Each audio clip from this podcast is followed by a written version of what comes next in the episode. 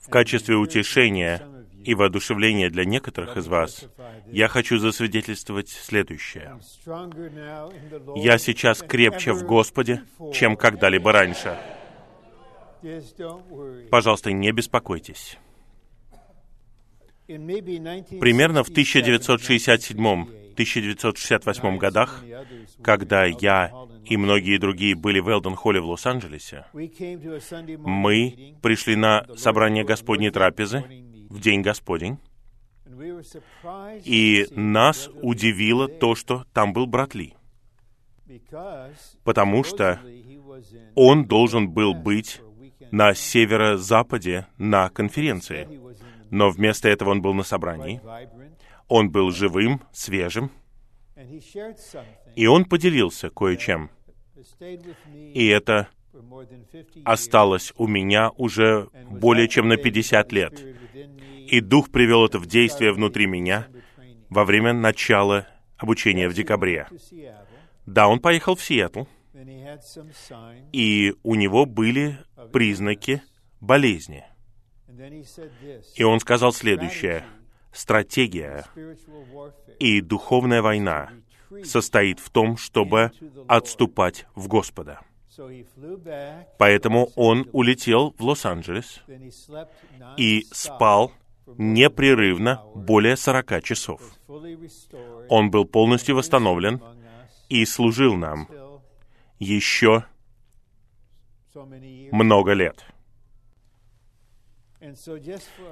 Поэтому для нашего научения у меня был бронхит. Два из трех врачей сказали, что есть небольшой очаг пневмонии за сердцем. Поэтому меня не госпитализировали, я не был прикован к постели, я не был на внутривенной капельнице. Я принимал какие-то выписанные антибиотики пять дней, и у меня был мирный отдых дома с моей драгоценной женой. И я просто принял, хотя это были нападки врага, но Всевластный Бог в своем правлении был над этими нападками. И я отступил в Господа, отпустил все, но я не держался ни за что на обучении, ни за сообщение. Я держался только за самого Господа. Но Господь знал, что у меня очень глубокое бремя о правлении Бога, и я написал планы второй, пятый и двенадцатый. Но бремя Господа состоит в том, что Он дал мне возможность высвободить это бремя по-новому, по-свежему в Маниле, в Субанджая на Филиппинах, в Сан-Пауло в Бразилии и сейчас здесь, в Финиксе в Аризоне. Это не какое-то повторение, это не какие-то объедки, это что-то свежее, новое, снабжающее, что-то приятное, что-то трезвое, но при этом, насколько я верю, это должно возвысить всех нас. Я читал последовательно Новый Завет, и я в самолете читал книгу Деяний. И я хочу прочитать вам два стиха из 17 главы Деяний. И я представлю нашу тему таким вот образом. Со второй части 30 стиха, 17.30. Бог теперь повелевает всем людям повсюду каяться, потому что Он установил день, в который Он будет судить мир по праведности посредством человека, которого Он определил, представив всем доказательства, воскресив его из мертвых. Я не знаю, как Господь поведет нас, когда мы будем благовествовать, но я верю, что Он хочет, чтобы мы включили эти стихи и позволили беззаконным, хаотичным, наполненным ненавистью людям, которые по всей стране бегают и приносят хаос со стороны правительства говорят слова смерти в средствах массовой информации, Бог повелевает вам сейчас покаяться. Бог повелевает, возвещает. каждому повсюду каяться, произвести поворот в мышлении, потому что Он установил день, в котором Он будет судить мир. И здесь под судом над миром имеется в виду не последний суд у Великого Белого Престола, о котором говорится в 20 главе Откровения. Это не суд верующих в отношении Царства у судного престола Христа. Это суд Господа над миром, как только Он вернется. И Он будет судить весь мир в праведности. И все мое существо постоянно восклицает Ему в отношении этого. Сколько еще, Господь? Ты будешь ждать. Ты должен оправдать свое имя. Ты должен оправдать свою праведность. Ты должен явить свою праведность. Те из нас, кто уже не молод и у кого острая память, могут сравнить нынешнюю ситуацию с тем, что происходило в 60-е годы. Мы думали, что тогда было что-то радикальное, но это самый бесчеловечный, наполненный ненавистью, горечью, хаотичный, беззаконный период за всю мою жизнь в этой стране. И у Бога есть решительное чувство об этом. Но у Него есть путь, как Он это делает. И это подразумевает Его правление, Его праведность и Его людей, которые путешествуют по земле, которые живут здесь ради исполнения Божьего замысла. И Петр написал два своих кратких послания для того, чтобы утешить страдающих верующих. Он был апостолом для иудеев. Павел был апостолом для язычников. Это два региона работы в Новом Завете. Поэтому Петр особым образом утешал братьев и сестер по всей земле, которые страдали. И да, мы увидим, но нам нужно увидеть во всей полноте.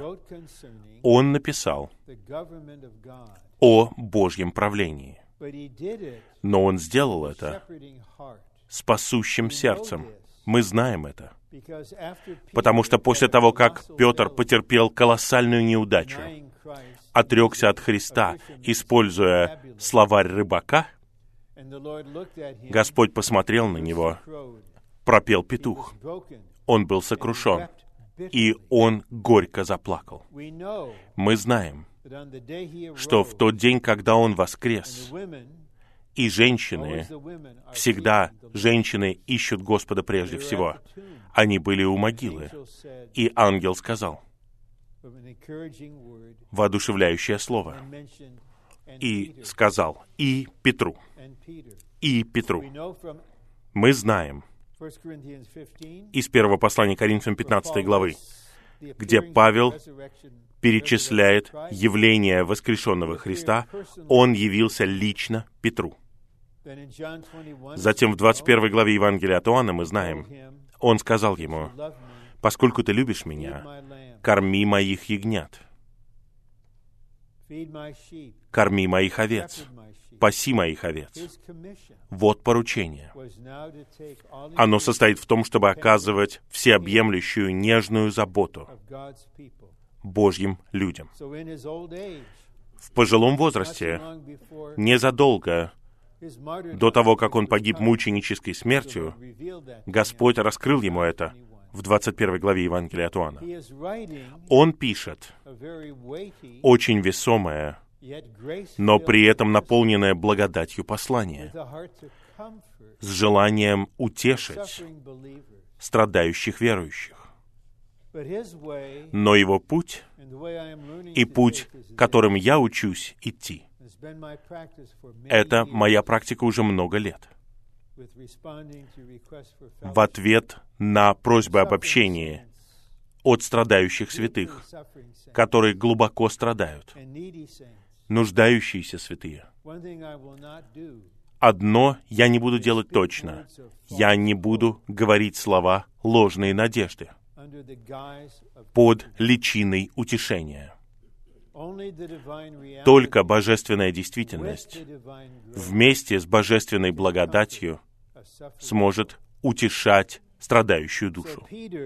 Итак, Петр не просто начал писать, «О, я молюсь за вас, все будет в порядке, не беспокойтесь, все будет замечательно».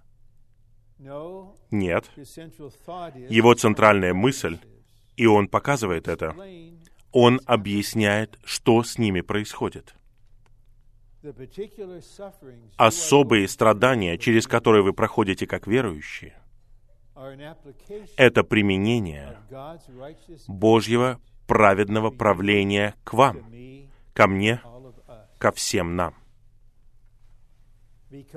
Потому что мы были избраны, чтобы быть Божьими людьми. И Петр цитирует Левит, когда Бог говорит, «Будьте святы, как и я свят». И у вас должен быть святой образ жизни.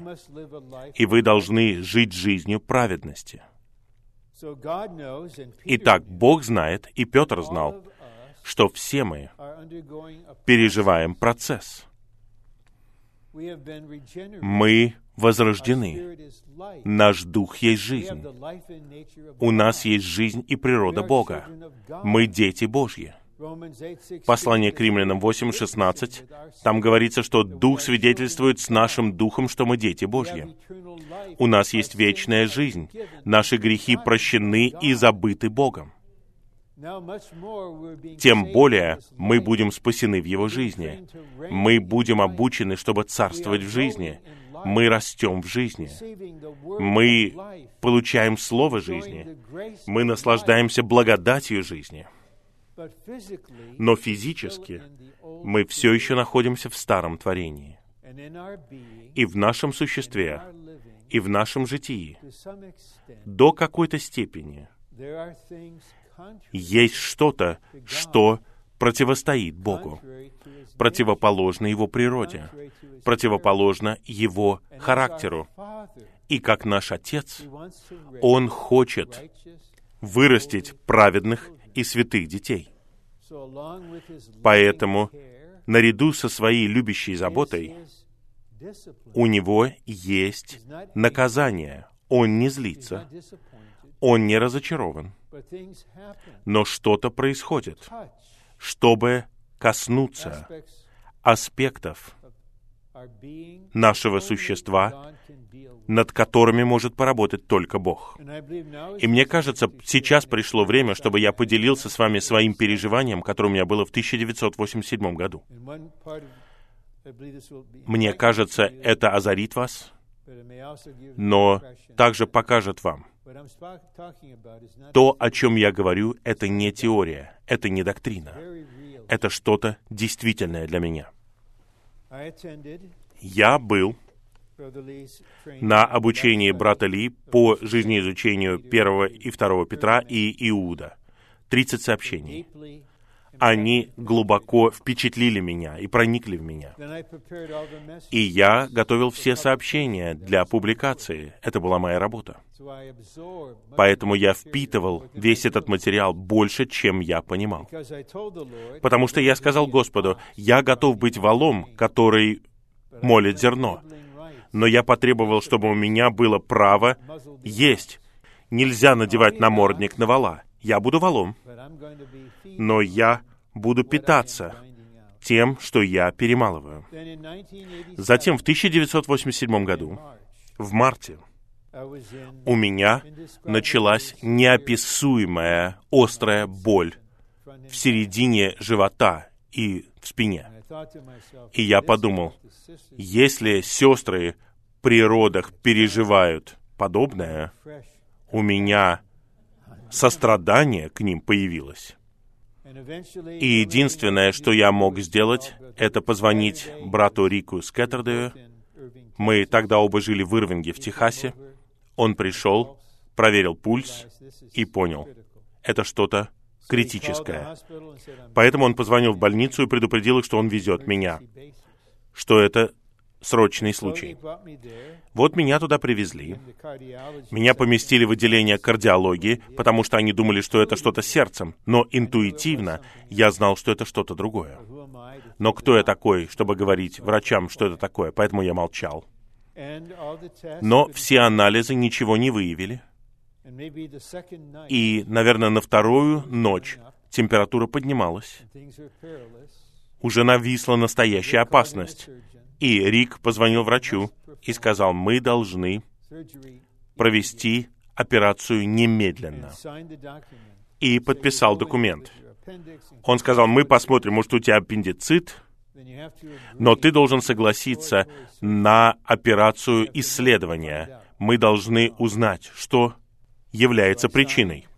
Я подписал, меня усыпили, пришли святые, Неважно, в какой час дня они приходили, они молились. И когда я очнулся в реанимации, мне сказали, что это был желчный пузырь.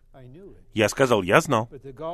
Но желчный пузырь был инфицирован и гангренозный, и он изменил свой цвет. Если бы он разорвался, я бы умер.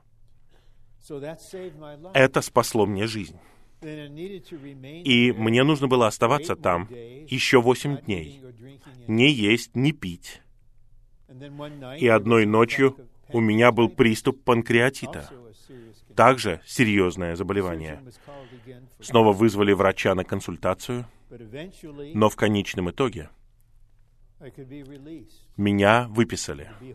И я приехал домой — и я не был готов вернуться к своему служению. И одним утром я был один, дети были в школе, жена спала, я сел на диван и спокойно спросил Господа, «Господь, что со мной произошло?» И тут же я понял две вещи одновременно. Я не услышал голос вслух, но было внутреннее говорение, которое отрицать невозможно. Это моя правительственная рука на тебе. И я тут же принял это и смирил все свое существо под его руку. И я был удивлен. Благодать, такая, которую я никогда не знал раньше, начала втекать и втекать в меня. И я просто... Иногда, вы знаете, мы приносим Ему запоздалые «Аминь» или благодарение. Может быть, в этот момент мы не можем этого сделать. Но когда мы начинаем кое-что видеть, мы понимаем, Господь, Ты что-то обрел. Разве я не могу не поклоняться Тебе? Благодарю Тебя. Затем, спустя 33 года, было много других переживаний.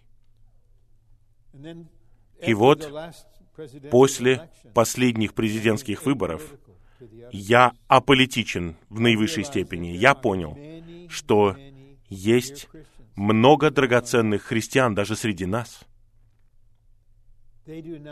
которые не знают, что у Бога есть правление.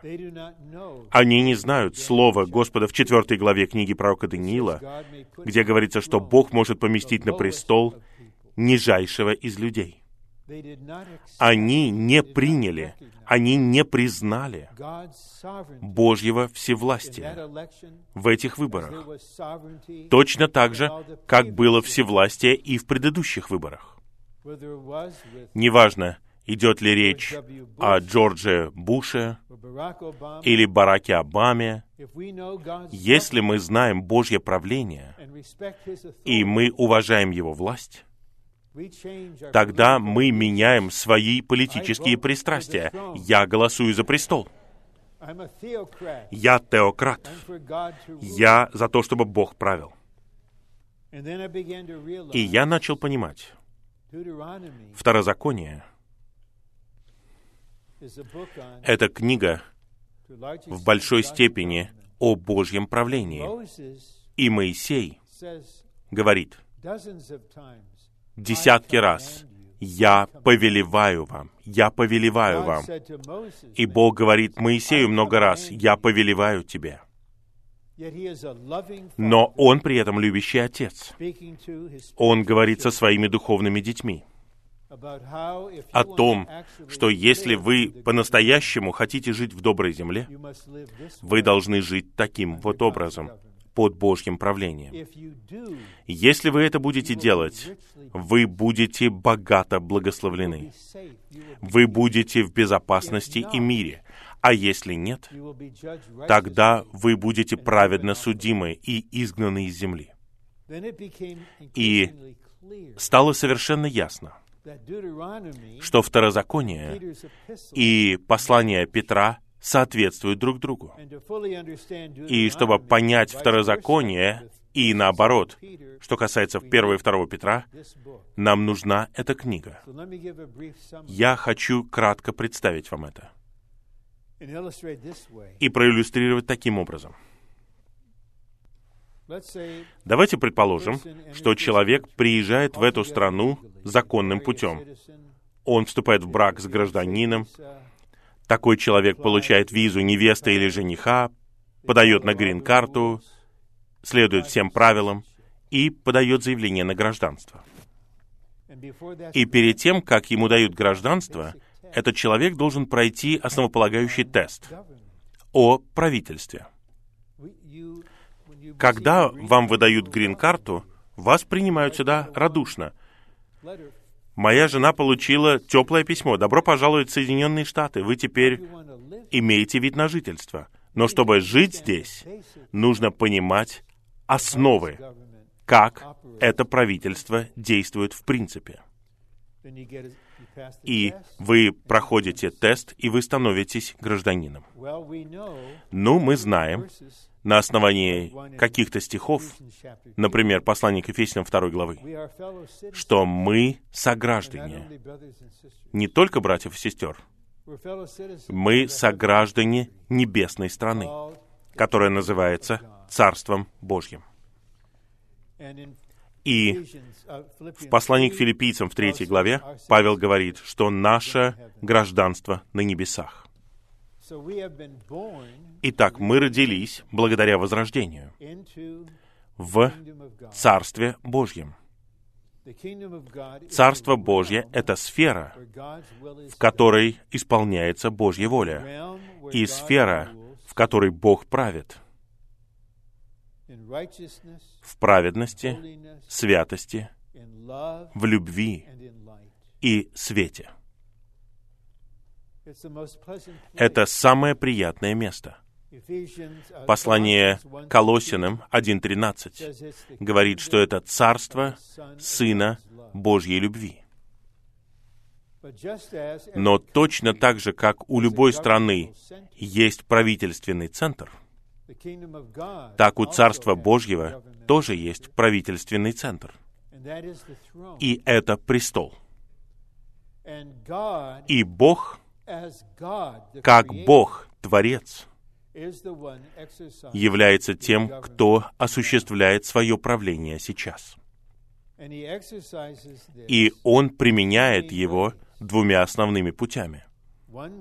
Первый путь — это суд или дисциплинирование, ну, можно сказать, наказание, суд и дисциплинирование которые являются абсолютно справедливыми во всех отношениях. Это что-то праведное во всех отношениях.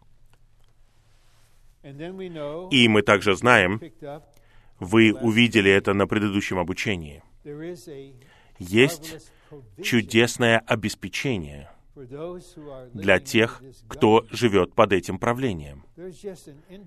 Есть неописуемо прекрасное обеспечение Это Божья благодать. Его жизнь.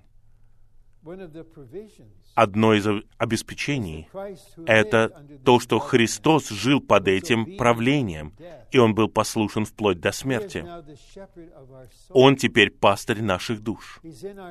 Он находится в нашем духе, и оттуда Он наблюдает, не шпионит для ЦРУ, а наблюдает он знает, что вы чувствуете. Он знает, о чем вы беспокоитесь. Он знает, что вам нужно. Он знает о том, что вы думаете. И Он оказывает всеобъемлющую нежную заботу. Вот определение пасторства. Есть ли большее обеспечение, чем это? Есть ли другое правительство, которое заботится о людях таким образом? И в стихах, которые мы прочитали из 1 Петра 5 главы, мы видим снова равновесие. Смиритесь под могущественную руку Бога.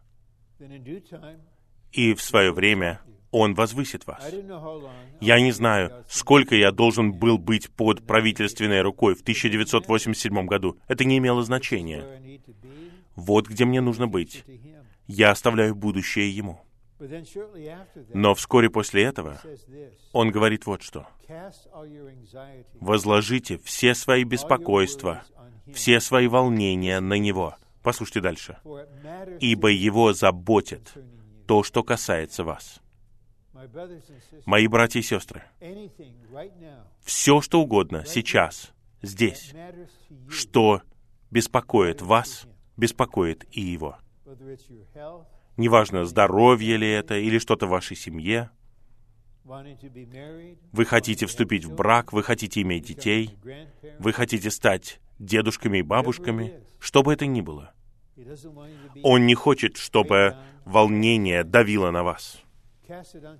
Возложите это на Него, ибо Его беспокоит то, что касается вас. И мы читали второе послание Петра. Какое это обеспечение? Представьте, вот это правление, нет ничего подобного ему.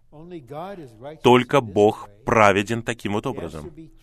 Он должен быть истинным своему характеру и покончить с любой неправедностью, со всем, что противостоит его святой природе. И его путь начинается с нас.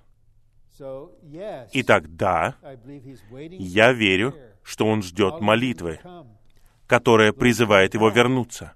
Господь, приди, приди за своей невестой, приди за своей невестой и воздвигни свое царство на земле. Я жажду и алчу праведности. Я не хочу под этим. Это невыносимо. Но вот мы.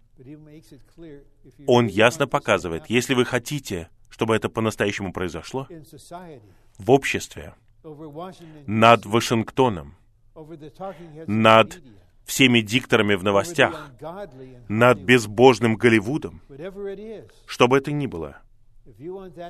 Если вы хотите, чтобы это произошло, тогда вам нужно смотреть.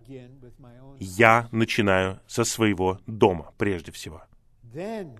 Затем, когда я обрету вас, послушайте внимательно, тогда через вас церковь я осуществлю свое правление над всей землей.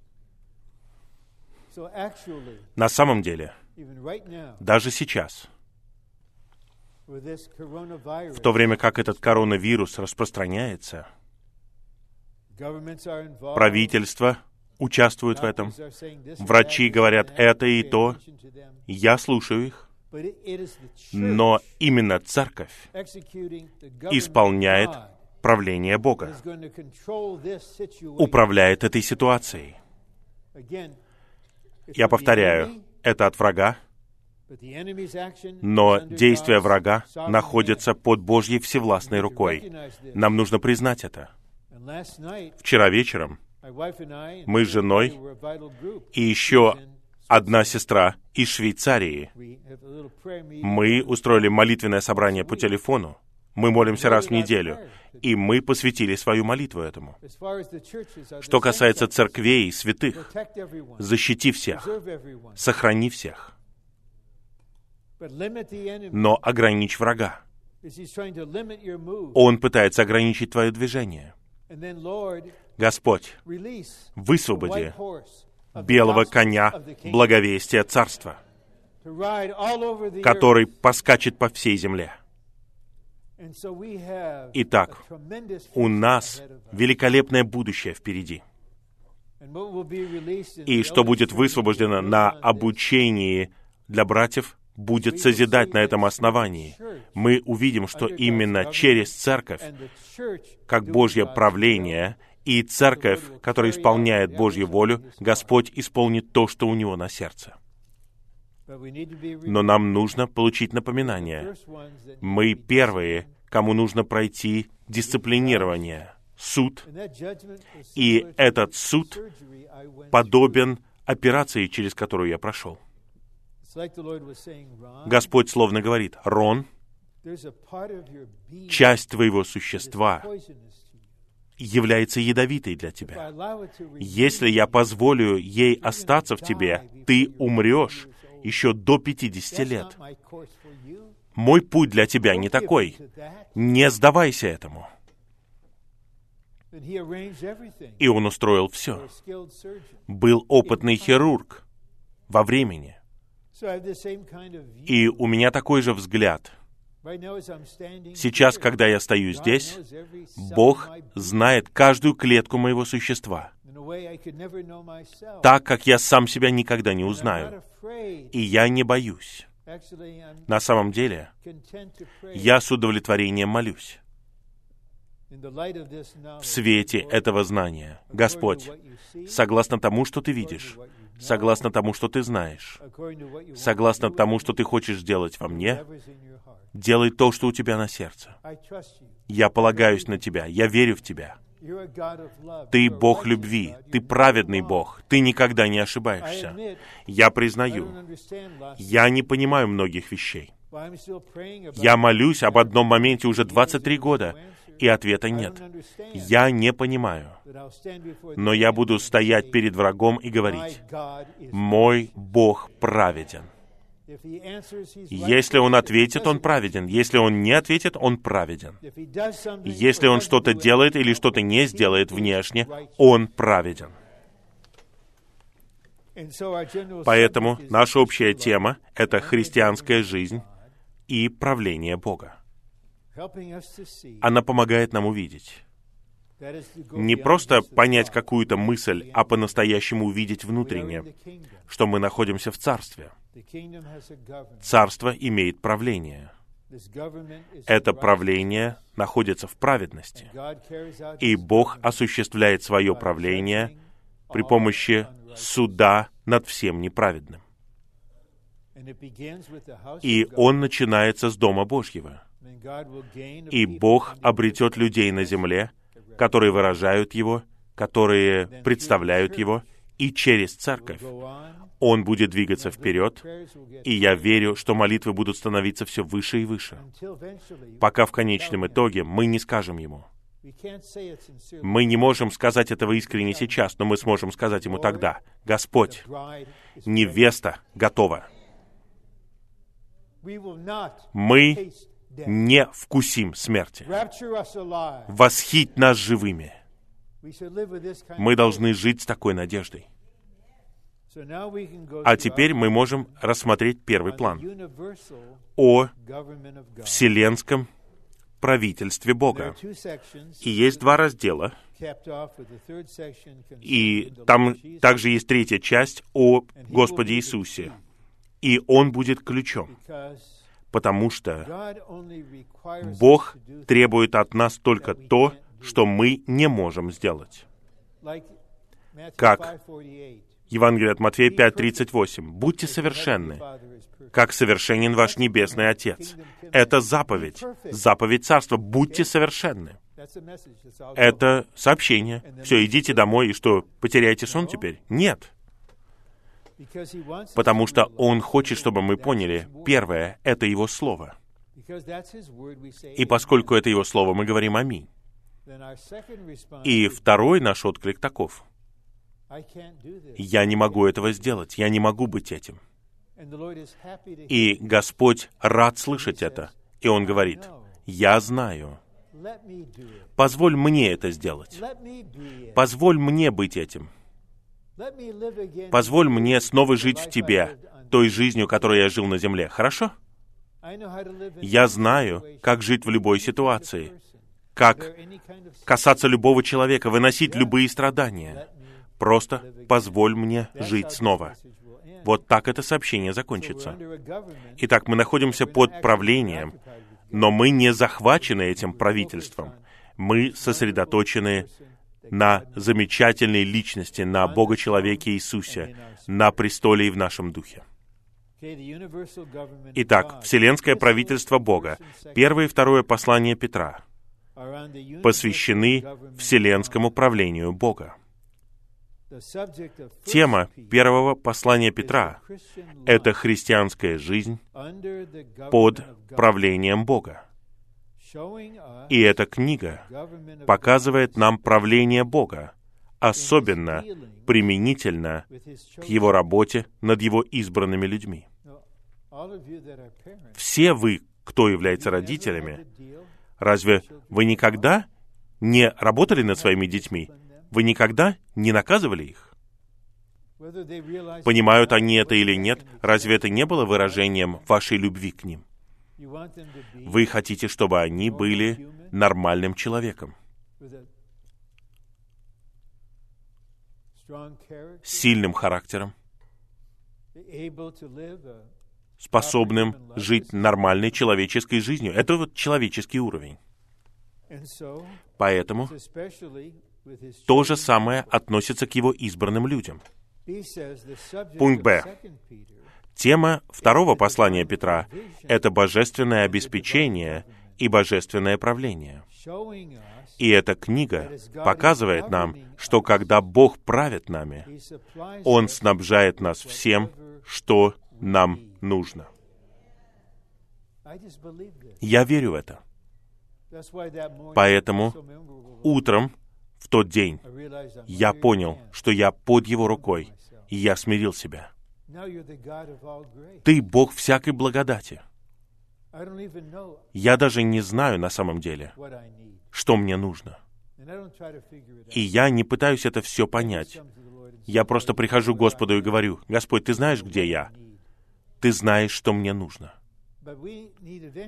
Но в конечном итоге нам нужно получить ясность в отношении того, в чем состоит это различие, и помочь нашим драгоценным церковным детям узнать, что вам нужно и что вы хотите. Итак, вы, возможно, приходите домой, и они говорят, «Мне нужен самый последний смартфон». Я не могу пользоваться этим второсортным телефоном, который ты мне дал на 16-летие. У всех ребят в школе есть такие, и мне нужен тоже. Вы слушаете их, и потом вы хотите обучить их, и вы говорите, тебе не нужен такой телефон, ты хочешь его получить. Поэтому я буду заботиться о тебе любой ценой, чтобы снабжать тебя тем, что тебе необходимо. Но ты не заставишь меня давать тебе то, что ты хочешь. Потому что я не хочу, чтобы ты вырос эгоистичным. И я не хочу, чтобы ты смотрел на общество и думал, все это для меня. Все для меня. Вы должны все мне. Ты должен оплатить все долги за образование. Нет, не я. Дайте мне деньги. Я не хочу таких детей. Я воспитывал детей не так. Если ты хочешь чего-то, иди и заработай это по-человечески, а духовно принеси это Отцу. Это точно находится под Божьим правлением. Мы получаем все, что нам нужно. Но только Бог знает. Итак, Иаков, когда он убежал от своего брата, потому что брат его хотел убить, он пришел к дяде Лавану, и он увидел эту прекрасную молодую девушку. И иногда я даю советы братьям с четвертого семестра, когда они хотят получить общение об ухаживании и браке. Я с улыбкой говорю им, не надо следовать примеру Иакова, как начинать ухаживание. Может быть, кто-то из вас не знает, в чем оно состояло. Он увидел красивую девушку с станом и лицом. Он подошел к ней, поцеловал ее и начал плакать. Братья, так не надо. Хорошо? Он хотел получить ее. Он так хотел получить ее. Тогда вот условия. Семь лет. Договорились. Пролетели они. На утро после свадьбы никакой Рахили. Кто-то другой здесь. Лия. Что сделал Иаков? Он встал на колени, наверное, поднял руки и провозгласил, что все Лии содействуют ко благу. Нет, он протестует. Один хитрец столкнулся с другим хитрецом. Как это произошло? Нужно знать обычаи здесь, Иаков. Нельзя выдавать младшую дочь вперед старшей. Поэтому получай Илию. Работай еще семь лет. Получишь Рахиль. Ну, Рахиль — это то, что Иаков хотел. Лия — это то, в чем Иаков нуждался. Поэтому, получится это или нет, я представляю это с положительной стороны. Во время вашего ухаживания, братья, во время брака и в первой части вашего медового месяца вы женаты на Рахиле. Когда вы возвращаетесь домой, вы понимаете, вы на самом деле женились на Лие. Лия — это то, кто вам нужен.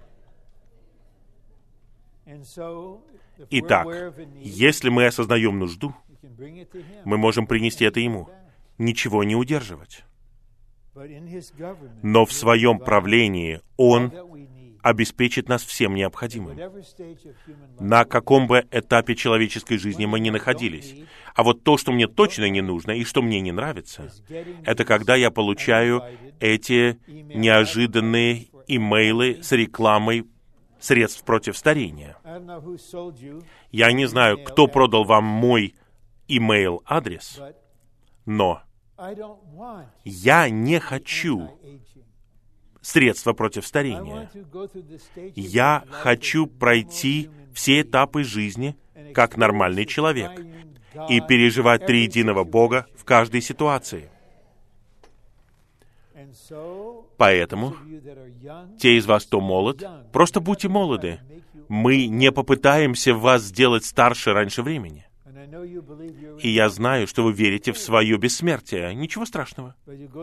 Но когда вы проходите этапы жизни, насколько вы блаженны, вы понимаете, я живу под правлением, которое заботится обо мне на каждом этапе, в любой ситуации моей жизни на земле. Пункт В. Бог управляет посредством суда. Этот суд Божий предназначен для осуществления Его правления. Поскольку в первом и втором посланиях Петра говорится о Божьем правлении, в качестве одного из основных элементов неоднократно упоминается суд Бога и Господа.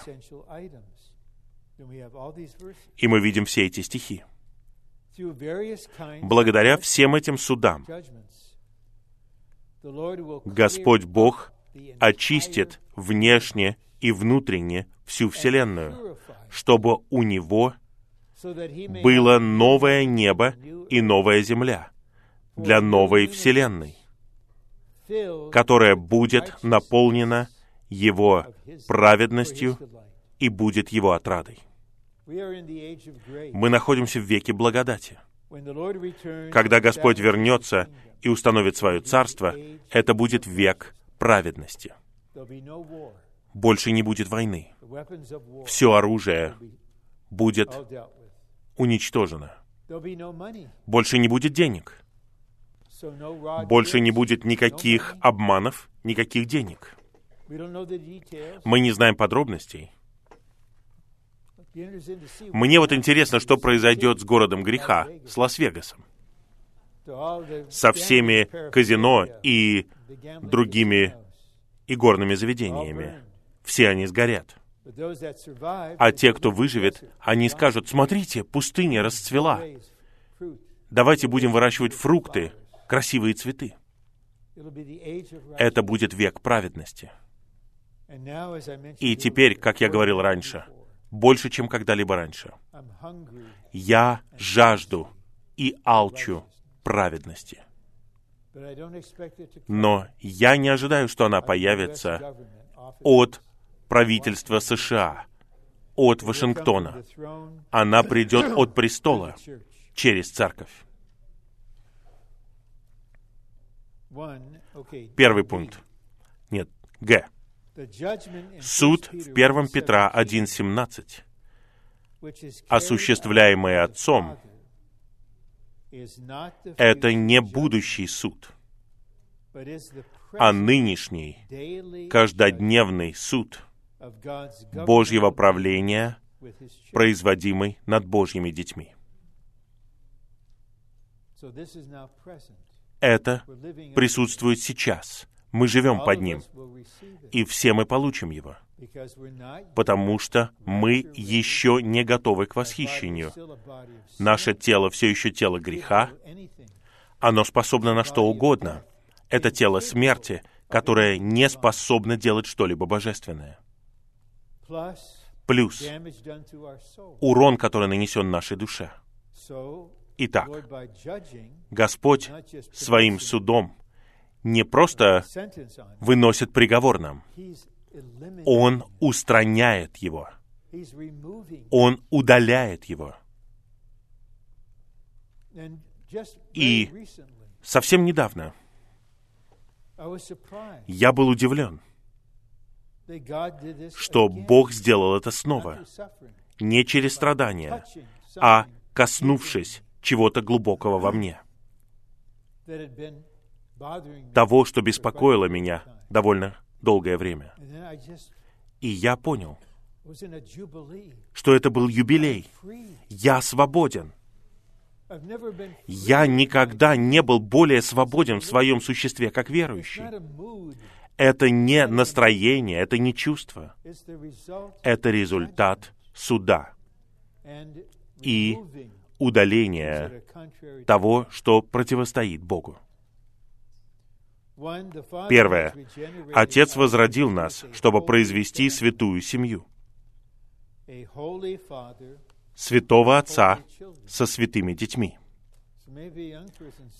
Возможно, молодые люди говорят, я не хочу быть святым. Не круто быть святым.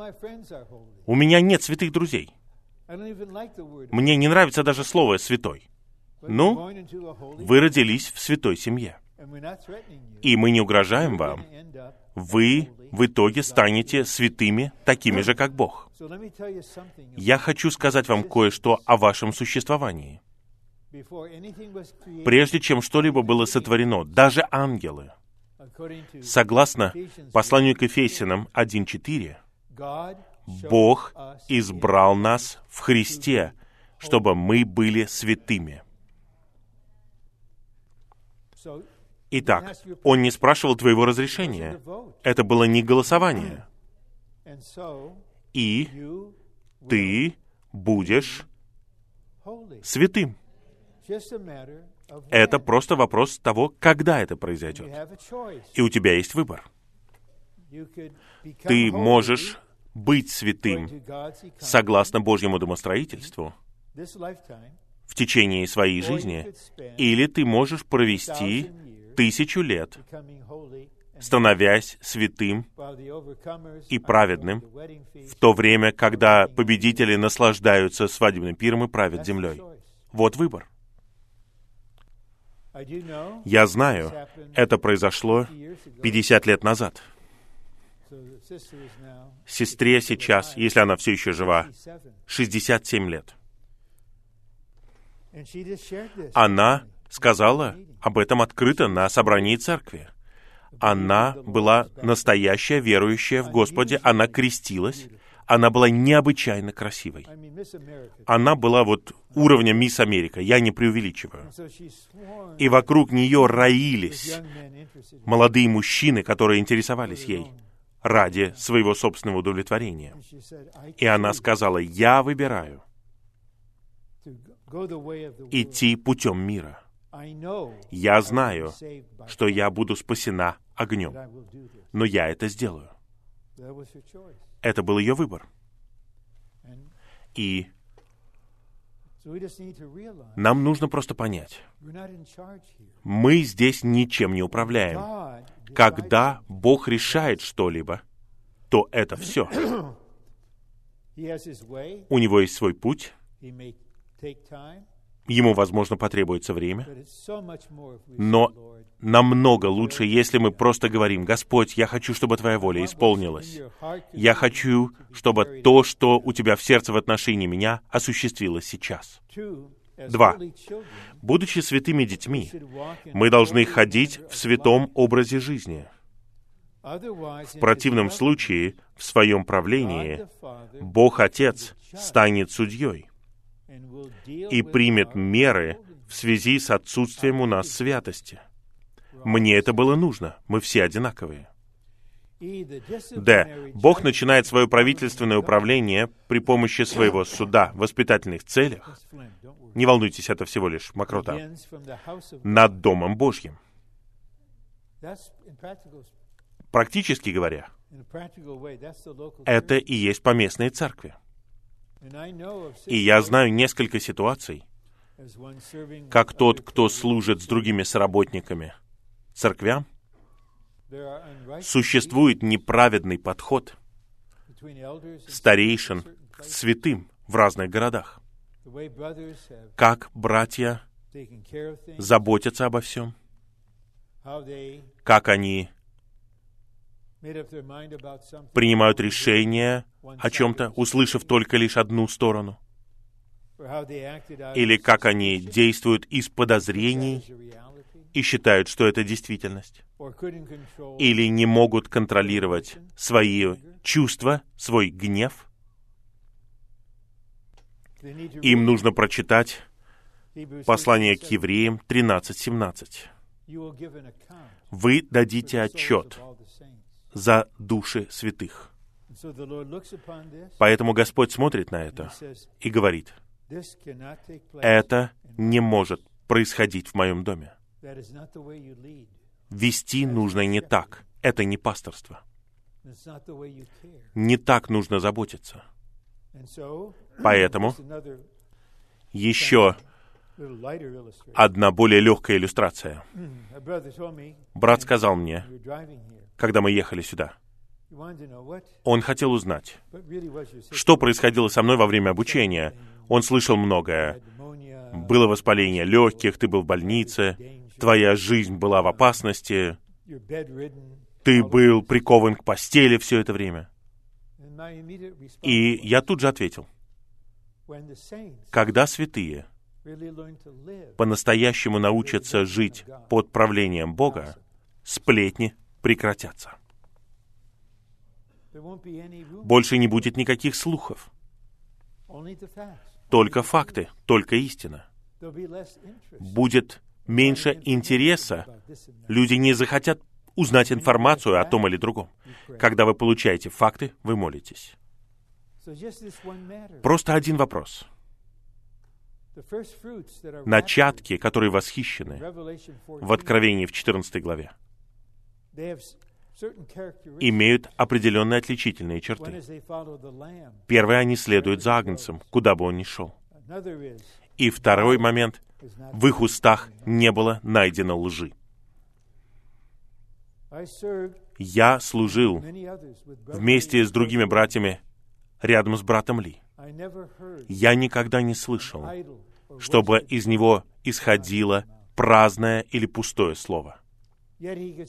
Однако он мог свободно говорить из слитого духа под престолом. Это не теория. Что Бог слышит? Что Он слышит, когда 7 миллиардов людей говорят на земле? Сколько праведных слов говорится за день? Я не выношу смотреть новости больше двух минут, потому что там практически нет новостей, одни мнения. Могу я узнать просто факты и все? Ну, перед тем, как это изменится в обществе, нам нужно, чтобы Господь произвел перемены в нас. И Он делает это при помощи суда над тем, что неправедно и не свято. И в то же самое время Он заботится о нас, спасет нас, благословляет нас, удовлетворяет все наши нужды. В конечном итоге вы поймете, и сестры поймут, что поскольку у вас есть особая подлинная нужда в безопасности, я был на одном неформальном общении, и сестра спросила брата Ли, ну почему есть такие сестры, которые производят проблемы в церкви? Это просто отступление. Большинство маленьких проблем вызваны сестрами, а все огромные проблемы вызваны одаренными братьями. Видите, я здесь о равенстве говорю. И он привел две причины. Он сказал тщеславие и отсутствие безопасности. Когда вы не ощущаете безопасности, тогда вы мишень для дьявола. Это просто человеческая нужда. Вам нужна безопасность. Когда брат ухаживает за сестрой, в этом участвует не просто любовь. Ей нужно уважать его. Она должна чувствовать себя безопасно с ним. Она будет принимать его как своего главу. Итак, брак сам по себе является правительственным устроением. Но это общество бунтует против мужчины и женщины я был в аэропорту, мне нужно было пойти в туалет, и вы видите, что мудрые, обычные люди все еще понимают, что есть мужчины и женщины. Это просто идиоты. Прогрессивная идеология пытается стереть все это. Это небольшое отступление. Я хочу с этим покончить. А он скажет, я хочу этого больше, чем ты. Но сначала я должен пройти через церковь.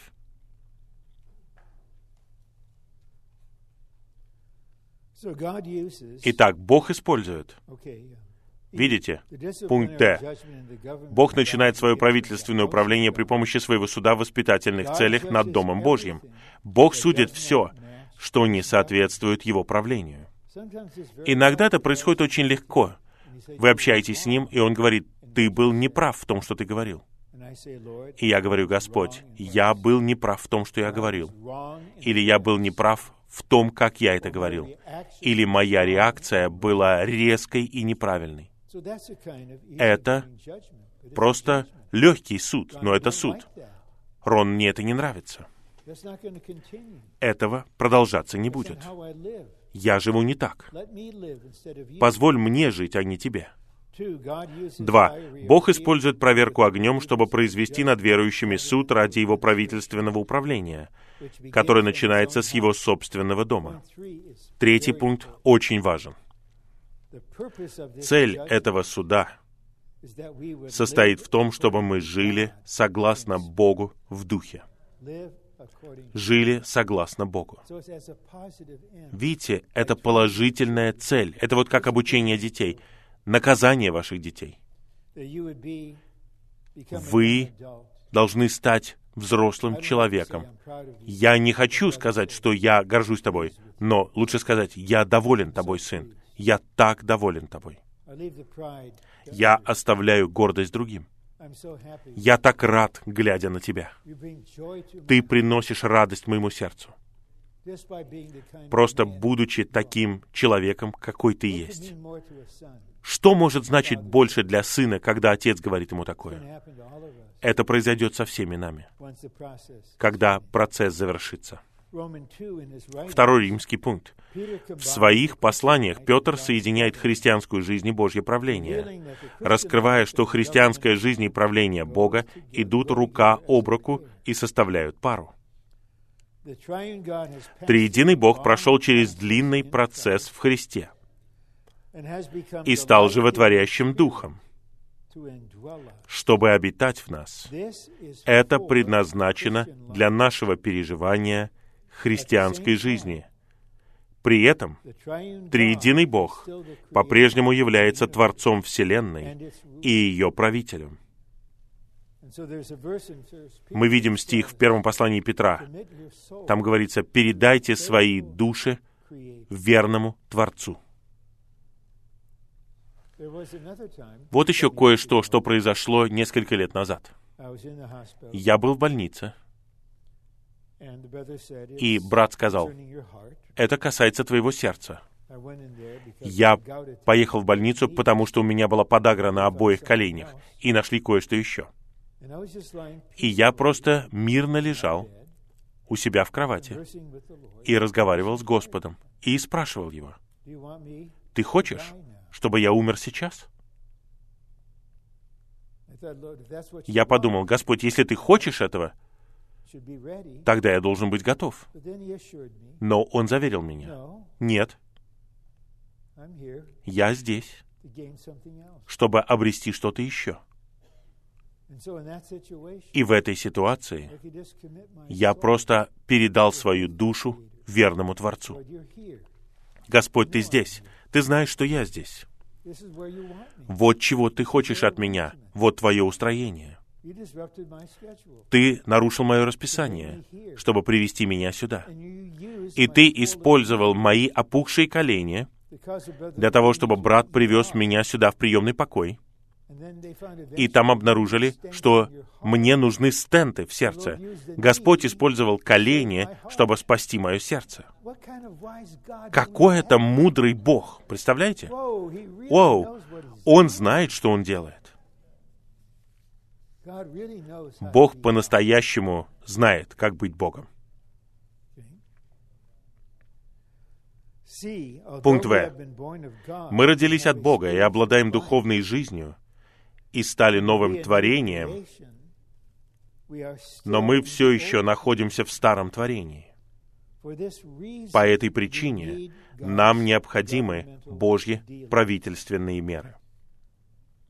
Понимаем мы, что они нам нужны или нет, это не имеет значения. Бог Отец знает. И, кстати, недавно меня по-новому затронули слова апостола Иоанна в первом Иоанна, в первой главе. Он говорит, это мы пишем вам, чтобы вы имели общение с нами. И вот что затронуло меня. А наше общение с Отцом и с Его Сыном, Иисусом Христом. И я понимаю, мне нужно больше общения с Отцом. О каких-то вещах я молился искренне, но не точно. Я просил Господа Сына об этом и о том. Но в конечном итоге я почувствовал определенный толчок. Рон, принеси это Отцу. Именно Отец снабжает нас насущным хлебом. Насущный хлеб — это то, что нам необходимо для нашего нынешнего существования. И я верю, что то, чему я учусь, мы все должны научиться этому. У нас есть Отец. И у нас есть триединый Бог. Он один. У нас нет ощущения, что у нас три, но иногда мы ощущаем Духа. Иногда мы ощущаем Христа. И нам нужно ощущать Отца. как на Господней трапезе. Отец хочет, чтобы мы хвалили Сына и вспоминали Его. Но в конечном итоге Сын внутренне говорит, «Я хочу вести вас к поклонению Отцу». В моем сердце есть положительное стремление в отношении всех нас, чтобы мы узнали Отца. И да, Отец снабжает, и Отец должен наказывать. Это послание к евреям 12 глава. И так сладко, когда я приношу что-то Отцу. Отец, я молился так долго о своем Сыне. Теперь я приношу это Тебе. Он Твое дитя. Что бы у тебя ни было в сердце, Отец, исполни это. В чем бы ни состояла твоя воля, сделай это. И вы чувствуете сладкий покой. Два. Чтобы христианская жизнь росла, нам нужны воспитательные меры Божьего правления. Второе послание Петра, первая глава, стихи с 5 по 7, показывает рост — если мы не примем Божьего правления, это повлияет на наш духовный рост. Он может остановиться. Есть святые, которых я знаю, которые в восстановлении дольше меня. Я здесь 53 с половиной года. Они не росли уже 30 лет. Я не сужу их. Я не критикую их. Я беспокоюсь. Это ненормально. И меня беспокоит, что у них нет отчаяния. Один брат, ему уже 80 с лишним лет. У него был определенный кризис, его нужно было отвезти в больницу. Жена была с ним, и Господь провел их через это. И я спросил одну зрелую сестру. Я сказал, у них теперь есть отчаяние? Она говорит, нет. Все течет само по себе. Рутина. И правительство применяется в том числе для того, чтобы помочь нам расти до зрелости. Отец знает. И последний раздел. И у нас будет достаточно времени. Я надеюсь, многие последуют за духом внутри и скажут что-то в течение минуты, чтобы дополнить сообщение и подтвердить сообщение. Когда Господь Иисус был на земле, Он жил человеческой жизнью, находившейся полностью под правлением Бога. И Он передавал все, связанное с Ним, Божьему правлению — Евангелие от Иоанна 6.38. «Я сошел с неба исполнять не мою волю, а волю пославшего меня». Итак, в вере и в союзе с Ним я могу сказать, я приехал в Феникс делать не то, что я хочу, а то, что хочет пославший меня. Это Христос, который живет снова. И мы читали стихи.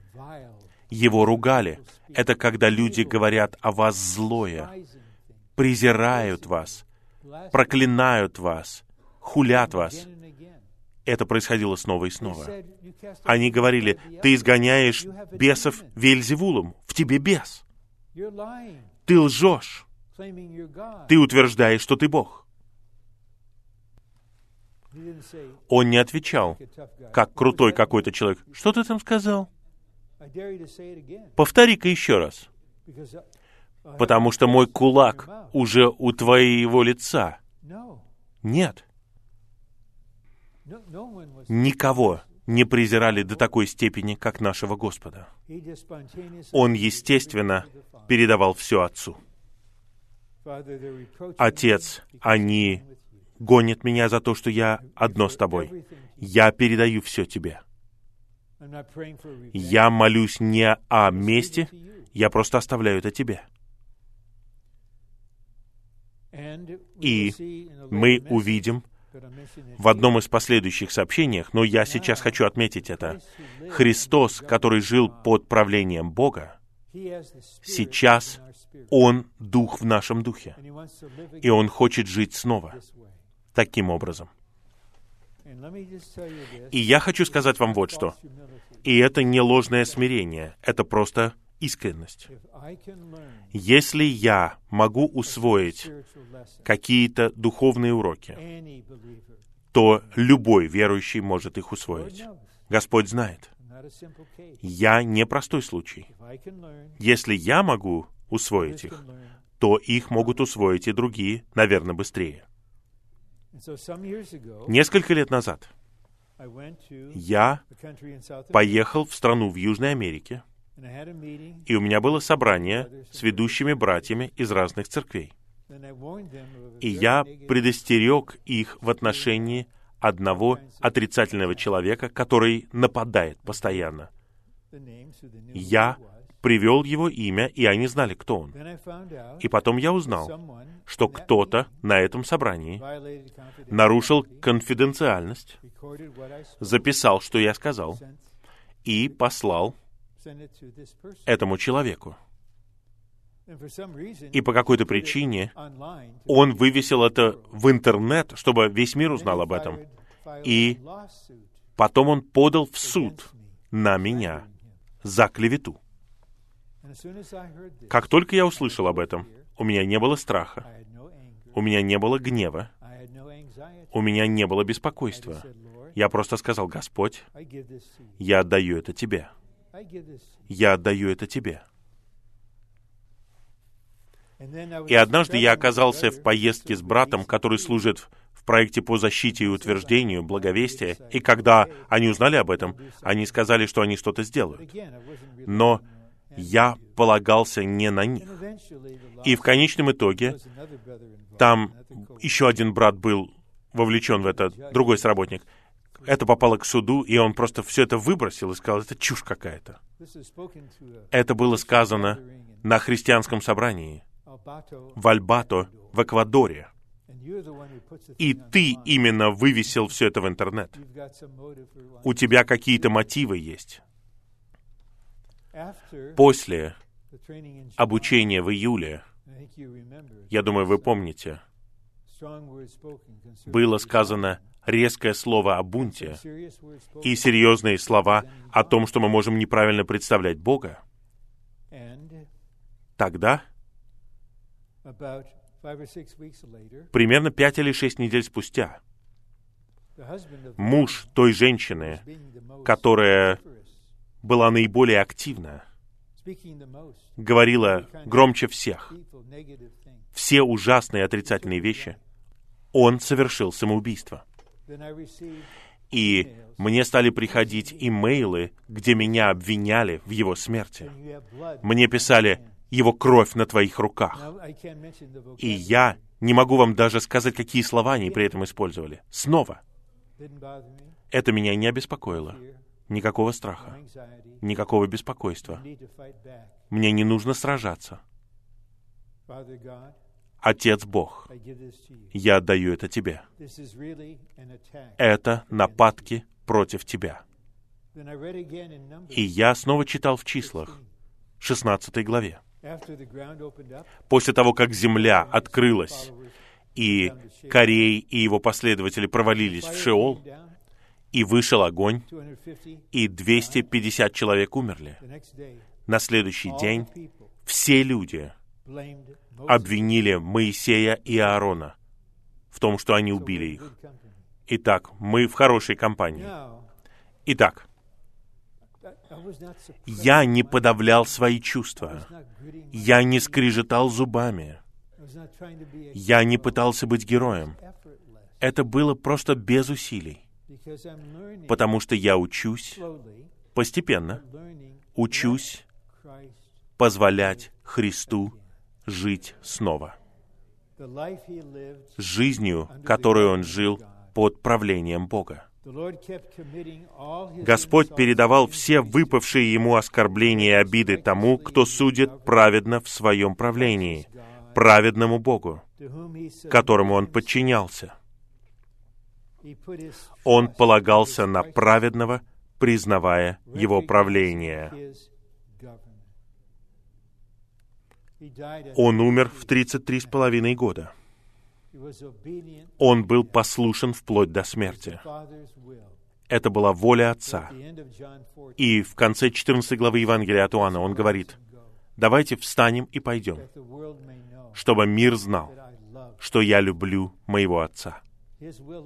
Его воля в том, чтобы я умер за всех вас, чтобы вы были искуплены и прощены. И я высвобожу свою жизнь, чтобы произвести вас как мою пару. Это радость, которая лежала передо мной. Отец, я выпью чашу, которую ты дал мне. Эта чудесная личность находится в нас. И мы все такие же. Я в духе, я выхожу, я в духе, снова выхожу, снова выхожу, вхожу, выхожу, вхожу. Я все еще учусь, но я не разочарован, потому что Павел сказал, мы все придем к взрослому мужу.